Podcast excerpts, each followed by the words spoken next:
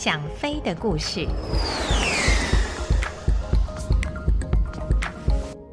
各位朋友，大家好，我是王丽珍，欢迎大家来到《想飞的故事》这个节目。今天要跟大家讲的故事是海峡上空最后一场空战。这场空战发生在民国五十六年的一月十三号。那个时候，距离政府由大陆撤退到台湾已经有十八个年头。现在一般人不晓得还记不记得，在刚到台湾来的时候，老总统曾经对全国军民同胞说过：“一年准备，两年反攻，三年扫荡，五年成功。”这个样子的口号。然而，一年过去了，两年过去了，五年过去了，十年过去了。十五年过去了，没有任何反攻的迹象。尤其是在民国五十四年，海军连着打了几场败仗之后，更让老总统意识到反攻大陆终将是一个无法达成的梦想。于是，从民国五十五年之后，反攻大陆这个口号就没有以前喊得那么响亮。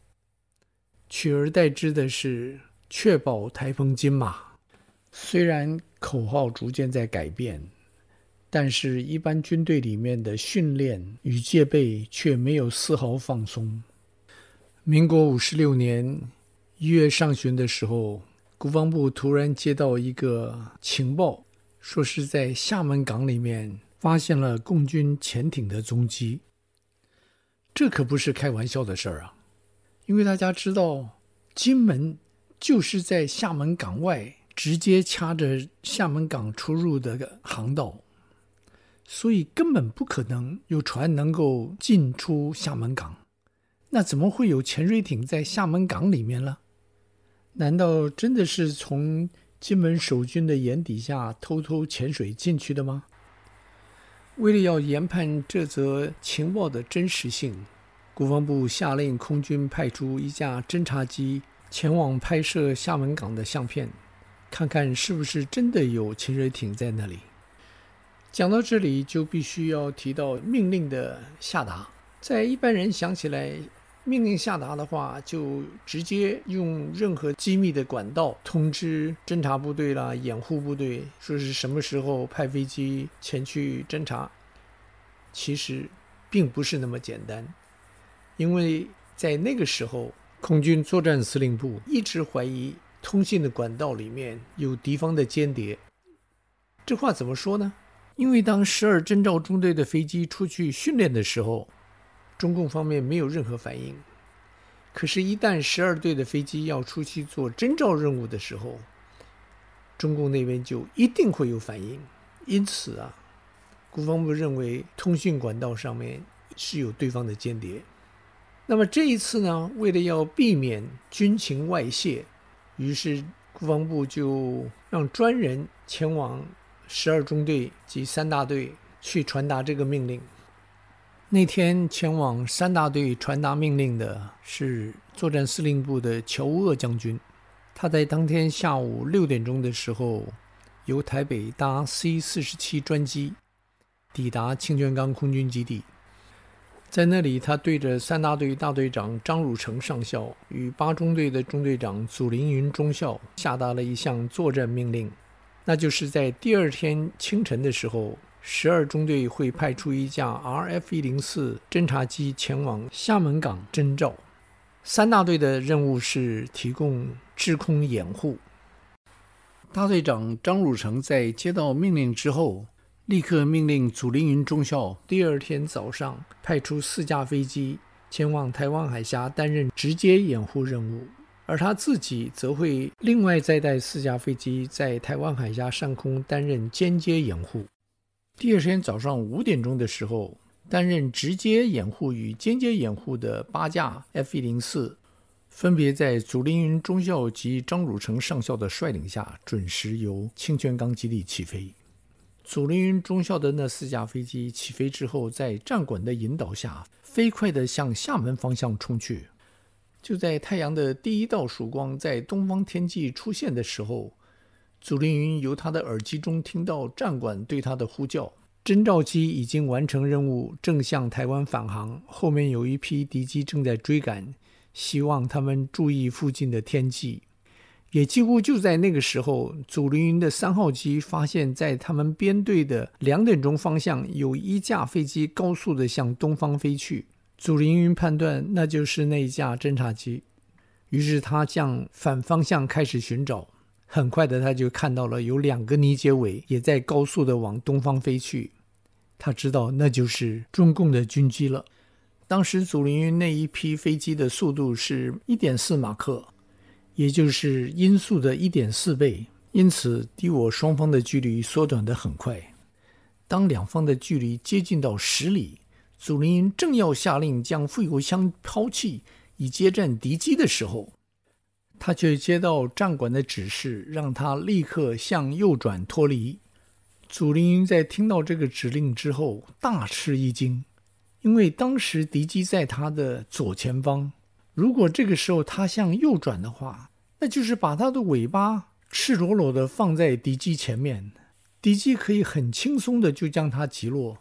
他真的不敢相信这是战管人员向他下的指令，于是他回复：“现在的情况已经不允许右转脱离。”战管听了他的回话之后，告诉他任务已经达成，现在立刻向右转脱离，避免冲突，并强调这是司令的命令。祖凌云坐在 F 一零四窄小的座舱里，衡量当时的状况。他实在无法向右转脱离，因为那真的就是等着让敌机把他击落。军人虽然以服从为天职，但是也不必做无谓的牺牲。有了这层认识之后，祖凌云没有再讲话，继续向前飞。很快的，双方的飞机已经接近到六里。就在这剑拔弩张、战火一触即发的时候，中共的那两架战斗机突然向左转脱离。看来中共方面也不想发生冲突。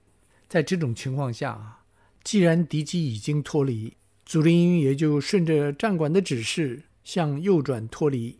而在这个时候，他的四号机发出 “bingo” 的呼叫。“bingo” 是什么呢？那就是低油量的意思。于是，祖凌云就带着他的僚机转降桃园，不回清泉岗落地了。当天上午，海峡上空的戏码就这样平安的落幕。再说，那架 RF 一零四在落地之后，立刻将所拍摄的底片拿去冲洗，并送往国防部。然而，国防部的官员在拿到相片之后，却发现相片并不是很清楚。失望之余，他们下令。再派一架飞机前往侦察，希望这一次的结果能够比较清楚。当天中午的时候，十二中队的宋俊华中校奉命再驾 RF 一零四侦察机前往厦门侦照。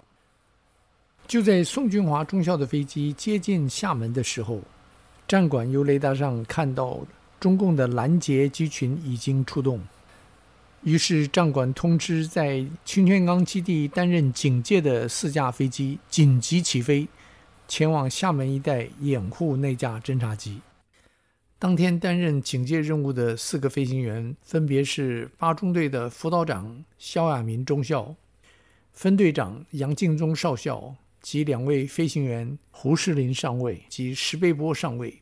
他们在接到紧急起飞的命令之后，立刻冲出警戒室，奔向各自的飞机。没想到石贝波那架飞机的电源车发生故障，无法将他的飞机启动。这个时候，地面维修人员赶紧将另外一架飞机的电源车拖过来，将石贝波的飞机启动。等到石贝波的飞机冲进跑道起飞的时候，另外三架飞机都已经冲进云霄。那天台湾中部的气候不好，台中清泉岗基地的上空被一层厚云压盖得死死的。等到石贝波冲出云层的时候，高度已经是一万八千尺了。他往上看，只看到前面比他先起飞的三架飞机已经只成剩为三个小点。就在石贝波以大马力向上爬升的时候，他听到了长机萧亚民中校的命令：“Salvo。”那是丢副油箱的意思。他按下飘掷副油箱的按钮，将他自己翼尖上的两个副油箱抛弃。也就在这个时候，上面三架飞机的六个副油箱从他的身边飘落，这个是让他很难忘的一个景象。而那个时候，石贝坡也想到，既然长机已经下令抛弃副油箱，那么一定是已经预备接敌了。他眯着眼睛向上看去，然而除了三架在高空的友机之外，他看不到任何一架敌机。在石贝波的角度，也许看不到敌机，不过在领队肖亚民看来，两架米格十九就在他的正前方。这实在要感谢战管的正确引导，将他刚刚好带到敌机的正后方。他用瞄准镜将敌机的长机锁住，然后按下响尾蛇飞弹的发射按钮。然而，飞弹并没有发射。他又按了一下，飞弹仍然没有发射。这时，他不能再等了，于是他用无线电通知他的二号机胡士林上尉，说：“二号，你来。”那时飞在他右后方的胡士林上尉接到命令之后，立刻往前冲去，将敌机用瞄准镜锁好，并发射飞弹。他的飞弹很顺利地发射，然后就在几秒钟之后，那架为首的米格十九被击中，应声爆炸。敌机的二号机在毫无预警的情况下，突然看见长机爆炸。一回头看到后面还有两架飞机，于是他立刻做了一个破 S 的动作，向下俯冲。可是这个时候，大家还记得石贝波上尉是在另外三架飞机的后下方，他眼看着那架米格十九从上俯冲而下，于是他也做了一个鹞子翻身，紧跟着那架米格十九往下俯冲。F 幺洞四的速度本来就快，在俯冲的状况下，速度就更快。石贝波看着那架米格十九在他眼前越来越大，他想着今天是怎么样也不能让你回去了。而且那时他耳机中也传来了响尾蛇飞弹嘟嘟的声音，那表示响尾蛇飞弹的红外线搜索器已经发现了那架米格十九两具喷射引擎所喷出来的热流。于是他毫不迟疑地按下驾驶杆上的扳机，一枚飞弹从他肌腹。咻的一声，发射出去。那架米格十九在钻进云层之前被击中。石贝波眼看着那架米格十九的左翼在被击中后爆炸脱落。当时因为石贝波的飞机正在以大角度在俯冲，所以他刚刚看到那架米格十九在他前面爆炸，他自己的飞机就已经钻进云层。飞机进云之后，石贝波感觉到他肾上腺激素在他浑身乱窜着，他的情绪高昂到爆表，因为每一个战斗机飞行员梦寐以求的时刻已经在他身上发生。他终于击落了一架敌机。这时，他的耳机中传来了战管对他的呼叫，告诉他他已经进入大陆上空，让他立刻返航。于是他在云里调转机头，对着台湾的方向飞去。当天的气候实在不好，而参战的几架飞机那时都在云中，没有办法看到彼此。于是领队肖亚民中校呼叫他的三架僚机：“Julia check in。” Julia 是他那个编队的呼号。听到长机的呼叫之后，三架僚机依序的回答：“Two, three, four。”这段对话被战管的录音。清楚的录下。就在三架僚机向长机报到之后不久，无线电中又传来了一声“哎呀”，这一声不知道是哪一架飞机所发出来的，大家听了都很奇怪。于是长机肖亚民中校再度呼叫 “Julia check in”，可是这个时候胡士林上尉回答 “two”，石贝波上尉回答 “four”，三号机没有回答。长机没有听到三号机的回答，停顿了一下，然后再度发问。Julia Three 听到回答，然而回答他的仍然是一片寂静。杨敬宗少校那天就在台湾海峡的云层中走进了历史，没有人知道他是在什么情况下遇难消失。空军在当天下午发布了新闻快报。表示空军四架巡逻机群于当天下午在金门东北方上空与敌机遭遇，并发生空战，创下二比零的空战大捷。空军在发布这则新闻的同时，也将四位立功的飞行员介绍给大家。当时新闻中所介绍的四位飞行员是萧亚明中校、宋俊华中校、胡世林上尉与石贝波上尉。原来空军将飞侦察机的宋俊华中校补上了杨敬忠少校的位置，而完全省略了杨敬忠少校的参与。这种移花接木的粗糙掩饰手段，正是日后数十年间替空军带来无限困扰的主因。因为空军这种欲盖弥彰的手法，让空军里面有一些人认为杨敬忠少校的失踪一定另有隐情。而最合理的隐情是什么呢？那就是石碑坡所击落的，并不是一架敌机，而是他的长机杨敬忠少校。因为石贝坡是杨敬忠少校的僚机，应该是飞在杨敬忠少校的后面。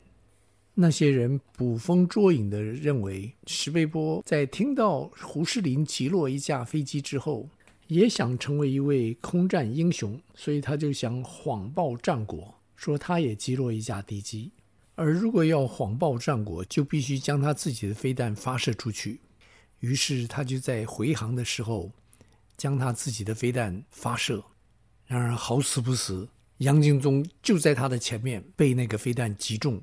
这个时候，大家所听到的“哎呀”那一声，就是杨敬忠被击中时的惨叫。然而这说法是站不住脚的，因为什么我会这么说呢？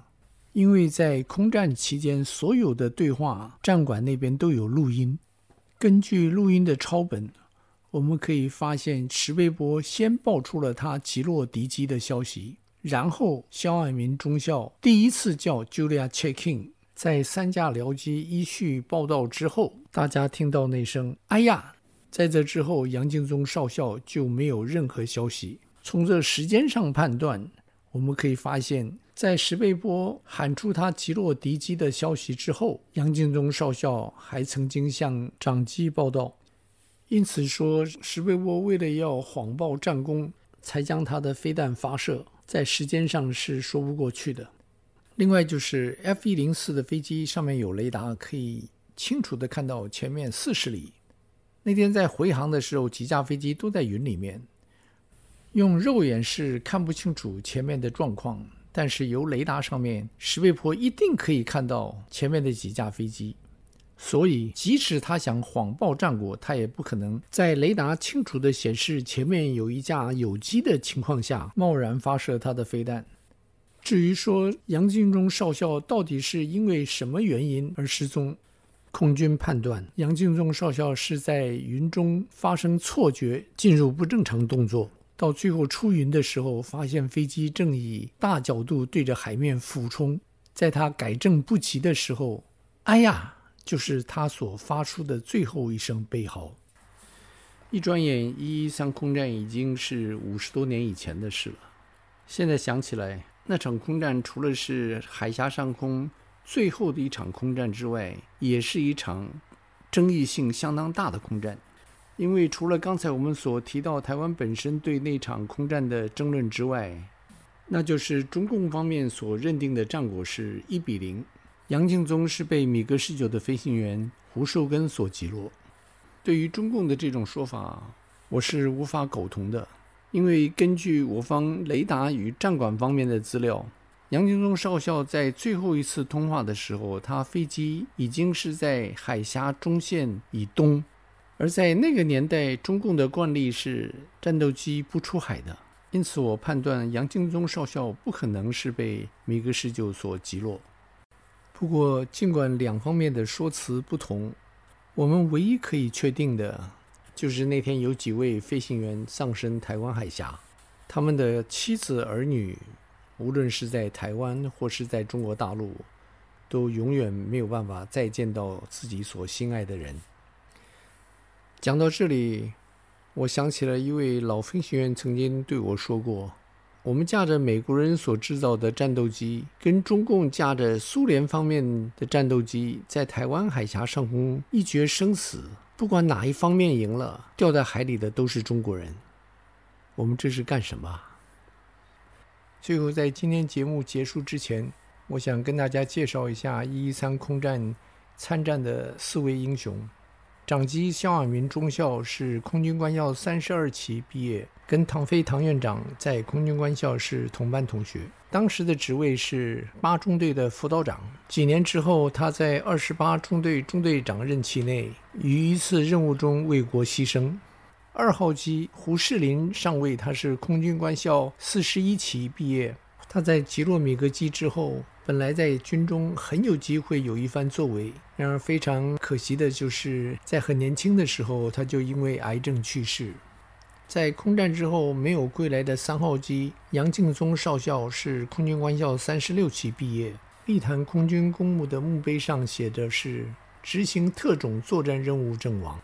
四号机石贝波上尉是空军官校四十三期毕业。他在空战之后，因为军中那些对他不利的传言，对他产生了一定程度的困扰，因此他在服役十年期满的时候，选择退役。离开空军之后，他先是在越南经商，后来又搬到加州洛杉矶附近，在那里开了一家酒店。一九八零年代末期，台湾空中开放的时候，始终没有对飞行忘情的他。又回到台湾，加入复兴航空公司担任机师。这位一一三空战最后的一位幸存者，于二零二零年七月在三军总医院病逝。这四位飞行员在空军官校毕业的时候，都曾经将反攻大陆当成报效国家的一个目标。虽然他们没有达成那个愿望，但是他们却真正完成了确保台澎金马的任务。好。今天的故事我们就说到这里，我是王丽珍，再会。